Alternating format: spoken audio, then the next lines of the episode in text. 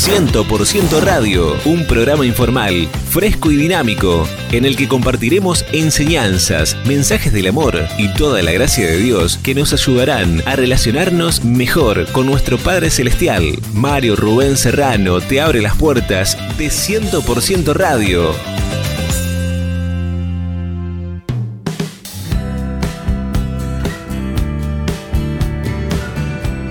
Una parábola es una historia de la vida real que Jesús utilizaba para enseñarnos verdades espirituales. Por ejemplo, tenemos eh, la parábola del sembrador, de la levadura, de las bodas, de la gran cena, la parábola de la oveja perdida, esa historia tan maravillosa donde el pastor deja las 99 ovejas que están bien guardadas, protegidas y va y busca esa que se perdió, vaya a saber a dónde. Está la parábola también de la moneda perdida y la que vamos a hablar hoy que es la parábola del hijo pródigo. Lucas capítulo 15, ahí vamos a encontrar esta historia tan maravillosa, tan ilustrativa, porque nos hace reflexionar, reflexionar sobre muchas cosas. Y quiero leerla, quiero compartirla con ustedes porque es una historia bien conocida una parábola bien conocida, pero hay personas que tal vez nunca la escucharon, entonces voy a tratar de leer este pasaje de Lucas capítulo 15 del verso 11 al 24 y dice así.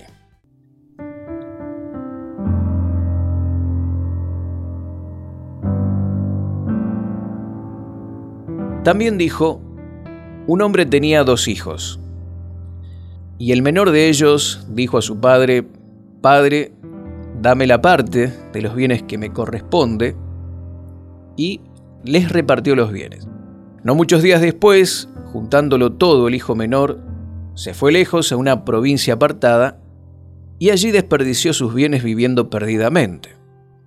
Y cuando todo lo hubo malgastado, vino un gran hambre en aquella provincia y comenzó a faltarle.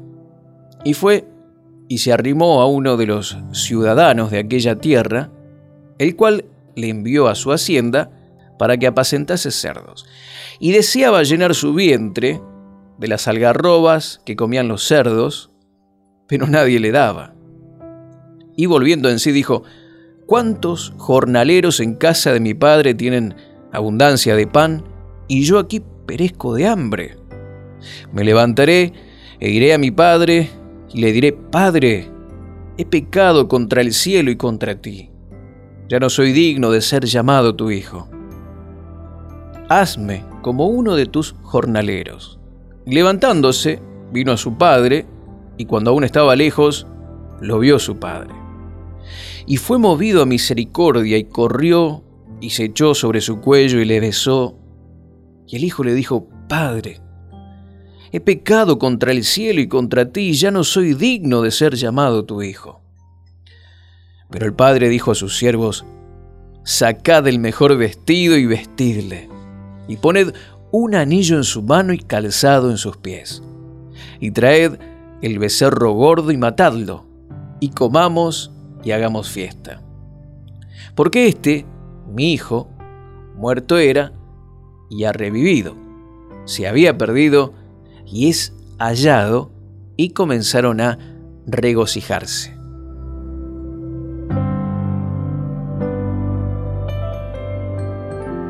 Una parábola, una historia de la vida real que tiene un significado espiritual, una enseñanza espiritual para todos nosotros. Las parábolas, como las encontramos en la Biblia, eh, originalmente no se llamaban así. Cuando Pusieron la Biblia en orden con capítulos, versículos, pusieron estos títulos y aquí se llama la parábola del Hijo Pródigo, pero también podría llamarse la parábola del amor incondicional del Padre, porque aquí hay dos personajes importantes.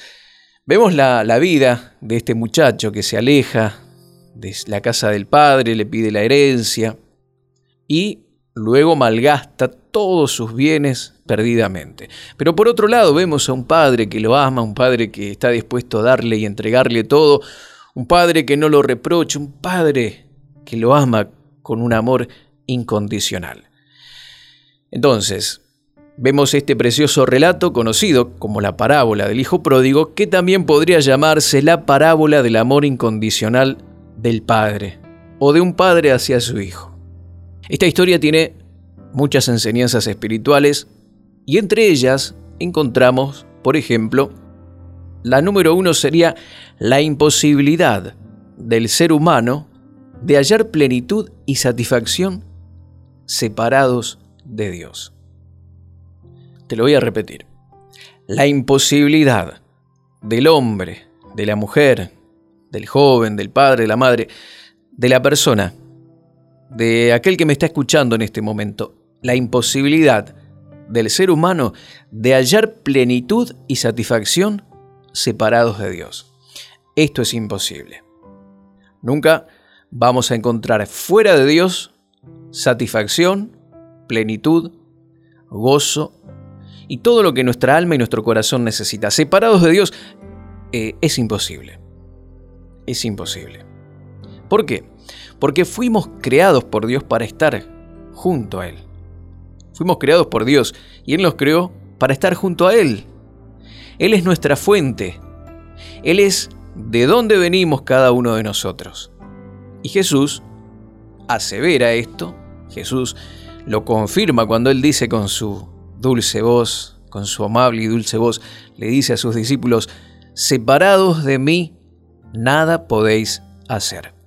En esta oportunidad, Él da el ejemplo de la vid y de los pámpanos. La vid es el árbol, los pámpanos son las ramitas que salen del árbol y el fruto sería eh, la uva. Y Él dice, separados de mí, nada podéis hacer. Y Él se pone como el ejemplo de la vid, de la raíz y del tronco. Y nosotros somos las ramitas. Si estamos cortados o separados del tronco, nunca vamos a poder dar fruto, nunca vamos a poder dar uvas, nunca vamos a poder producir algo bueno. ¿sí? Porque separados de Jesús, nada podemos hacer. En realidad, eh, sí, podemos hacer cosas, podemos hacer cosas, podemos eh, emprender, trabajos, podemos emprender nuestros estudios, podemos emprender y hacer cosas, proyectos, tener muchos planes en la vida, pero todo tiene un límite, todo tiene un hasta aquí, porque nuestras fuerzas naturales son escasas, son limitadas, a veces no podemos ir más allá de, nuestro, eh, de nuestras capacidades. Hace unos días estuve eh, conversando con una, una mujer, una mujer que toda su vida trabajó, sirvió a Dios, esforzó al máximo, pero su esfuerzo fue tanto, tanto durante 40 años que ya está agotada, no tiene ganas de vivir, se siente enferma, tiene miedo de todo. ¿Por qué? Porque mucho de ese trabajo y ese esfuerzo lo hizo en sus propias fuerzas. Cuando trabajamos con Dios, cuando vamos y, capturamos nuestros sueños y, nos metemos o, proponemos una meta, pero con la ayuda de Dios y con las fuerzas de Dios, siempre vamos a estar enteritos, vamos a estar bien, vamos a poder lograr cosas. Pero sin Dios, nada podemos hacer. Junto a Dios vas a tener la dicha, mi querido amigo, mi querida amiga, de experimentar la felicidad verdadera, no ficticia. No esa felicidad que te da la droga, que te da el alcohol, que te dan algunas cosas que por ahí son momentáneas. Duran algunos minutos, segundos, pero luego viene un caos de tristeza, de dolor. Gente que por un momento de placer sacrifica toda su vida. Pero la bendición de Dios, dice la palabra, que es la que enriquece, lo que viene de Dios nos enriquece y no añade tristeza con ella. Esa bendición que viene de Dios nunca va a traer tristeza a tu vida. Entonces, si querés experimentar felicidad verdadera, no pasajera, no mentirosa, que te da por un momento pero luego te complica o te arruina la vida. No, si querés felicidad verdadera, la vas a tener solamente junto a Dios. Porque de Él recibís a cada momento y a través del Espíritu Santo que Él ha dejado aquí en la tierra para que nosotros podamos darle lugar en nuestro corazón, cuando el Espíritu Santo está dentro de nuestro corazón, comienza a correr de, de nuestro interior, como enseña la palabra de Dios, ríos de agua de vida. Es un fluir constante de vida y vida en abundancia para tu ser. La sed interior, el sufrimiento, ese vacío en el corazón se termina. ¿Por qué? Porque el Espíritu Santo brota como un río de agua de vida que limpia, que purifica. Como el agua, donde pasa el agua siempre hay fruto, siempre hay eh, prosperidad, siempre hay fructificación. Aprendemos también a través de esta parábola, aprendemos sobre cuán importante es reconocer que estamos necesitados y que tenemos que tener la voluntad de volvernos a Dios. Aprendemos sobre la importancia que tiene reconocer que estamos necesitados y también la importancia de tener la voluntad para volvernos a Dios. Son dos cosas diferentes, dos cosas diferentes. Primero es la importancia de reconocer. Este joven dijo, ¿cómo estoy así? En la miseria, queriendo comer la comida de los chanchos, de los cerdos. Eh, tan mal, cuando en la casa de mi papá los sirvientes, los sirvientes tienen pero comen manjares y yo acá estoy arrastrado.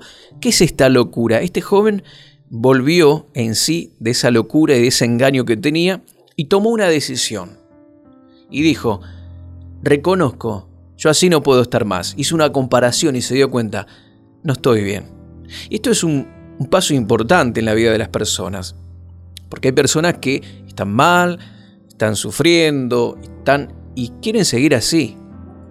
Y para ellos está bien la vida. Para ellos no hay nada que cambiar cuando todos se dan cuenta a su alrededor de que esa persona así no puede seguir viviendo más. Pero el hecho de reconocer que necesitas a Dios o que no estás bien y que tenés que dar ese paso de buscar a Dios, no es todo. Tenés que tener la voluntad, ¿sí? tomar la decisión de buscarlo, de seguirlo, de hacer algo al respecto. Este joven no dijo, uy, estoy mal, acá estoy deseando comer la comida de los cerdos y qué cosa, ¿no? Y en la casa de mi padre, tanta gente que está comiendo bien, disfrutando, bueno, ¿qué va a hacer? Y bueno, ya está, ya me fui. No, no, él tomó una decisión. Y esto es importante para el cambio, para la transformación, tomar una decisión y una iniciativa que te lleve a buscar a Dios. Hoy podés tomar la decisión. La decisión de salir de esa situación y comenzar a buscar a Dios. La decisión de decir, ya no quiero más el fracaso en mi vida. Ya no quiero más el pecado y vivir de esta manera. Le digo no a la enfermedad en mi vida. Me revelo a seguir hundido en la desesperación, en la pobreza, en la miseria, en el dolor, en la depresión, en la oscuridad, en el mundo de las tinieblas. Me revelo a esto. Hoy puede ser para vos, mi querido amigo, hoy puede ser para vos, mi querida amiga que estás escuchando, el día donde puedas cambiar la historia de tu vida cuando vuelvas a los brazos del Padre Celestial y tomes esta decisión. Tengo que buscar a Dios. Me tengo que volver a Dios. Ahora mismo, da un paso. Ahí donde estás. Tal vez tenés una congregación cerca. No sé si hoy hay reuniones. Acércate y busca a Dios. Y si no, ahí donde estás, en tu habitación, en la cocina, vas en, el auto, decile a Dios, te necesito, Dios mío necesito volver a vos. Hay hijos pródigos que están escuchando esta palabra, este mensaje en este momento, personas que tuvieron una relación maravillosa con Dios, que lo conocieron, que le entregaron su vida, su corazón, experimentaron milagros, Dios los sacó de los vicios, Dios hizo maravillas y hoy ellos se alejaron y se olvidaron de todas las cosas buenas que Dios hizo por sus vidas. Hoy Podés cambiar y revelarte esa situación y comenzar nuevamente. Volvé a los brazos del Padre Celestial. A través de esta parábola también entendemos acerca del amor incondicional de Dios hacia sus hijos y hacia toda la humanidad. Esto es maravilloso.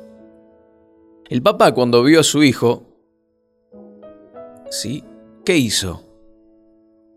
Ustedes tal vez escucharon cómo venía el relato de la historia. Una persona que una vez escuchó este relato del hijo pródigo pensó que cuando el hijo regresó, el papá lo iba a castigar, lo iba a recriminar, porque él, a él le pasó que su padre terrenal, cuando él volvió a la casa, le recriminó, le pegó, lo azotó, eh, le quebró un palo por la cabeza. Entonces él pensó que el, el papá este era igual, pero no.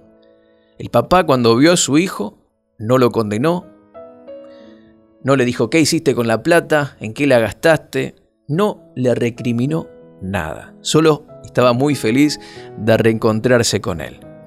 Y aunque el muchacho, esto es maravilloso, este muchacho se sentía indigno, él decía, yo no, no puedo recibir nada de ti, Padre, no puedo recibir de tus bendiciones, Padre, no soy digno, hazme como uno de tus sirvientes, hazme como uno de los jornaleros, de los trabajadores que tenés en tu campo, en tu quinta, no soy digno de ser llamado tu hijo.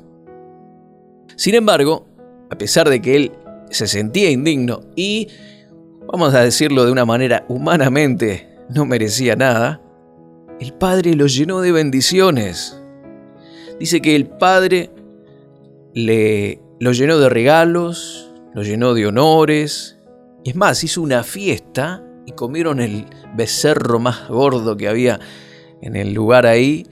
Una fiesta maravillosa. El papá dijo, vengan todos, vengan, vamos, cambien a mi hijo, pónganle una vestidura real como él se la merece, ¿no? De un pordiosero como está vestido ahora, un anillo, y vamos a hacer fiesta. Todos tienen que saber que mi hijo, que estaba muerto, ha revivido. Hagamos fiesta, dijo el papá. Y esta es la actitud de Dios hacia cada persona que se vuelve a Él. Hay fiesta en el cielo cuando un pecador se arrepiente, cuando una persona se vuelve a Dios y le entrega su corazón a Jesús.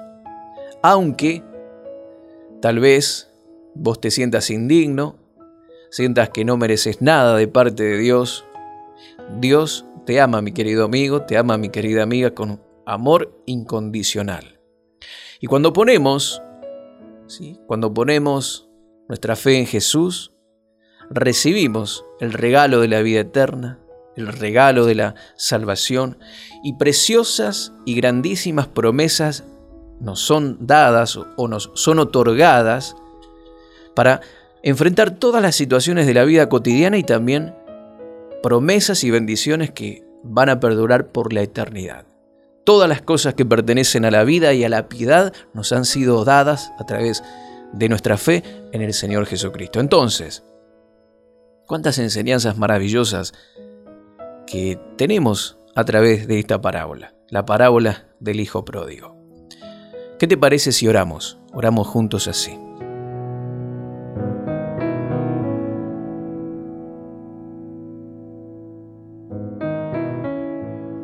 Padre Celestial, gracias por esta palabra maravillosa que has traído a mi vida, porque entiendo que tengo que acercarme a ti, que solo en tu presencia encuentro plenitud de gozo y saciedad para mi alma.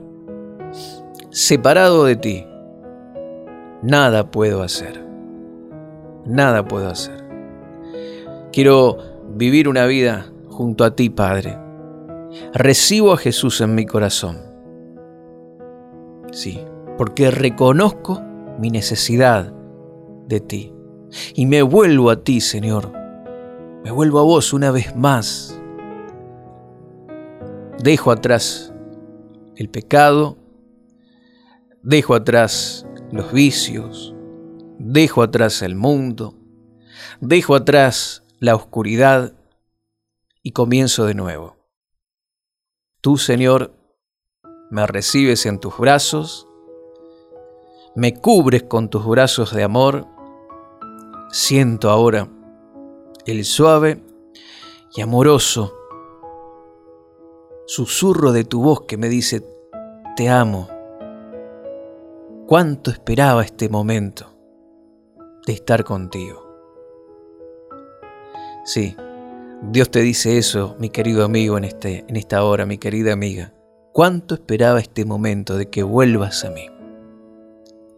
Señor, estamos en tus manos ahora y tú nos cubres con tu presencia y sentimos el calor de tu abrazo. Tú nos abrazas con esa calidez tan maravillosa que tienes y sentimos el calor de tu amor. En el nombre de Jesús. Amén.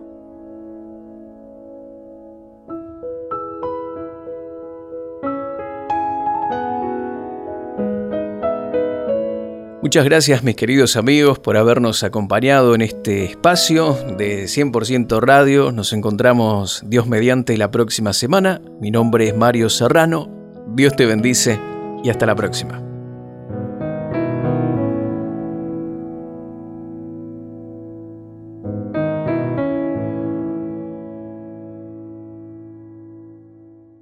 Contactos marioserrano.live.com.ar En Facebook, Mario Rubén Serrano.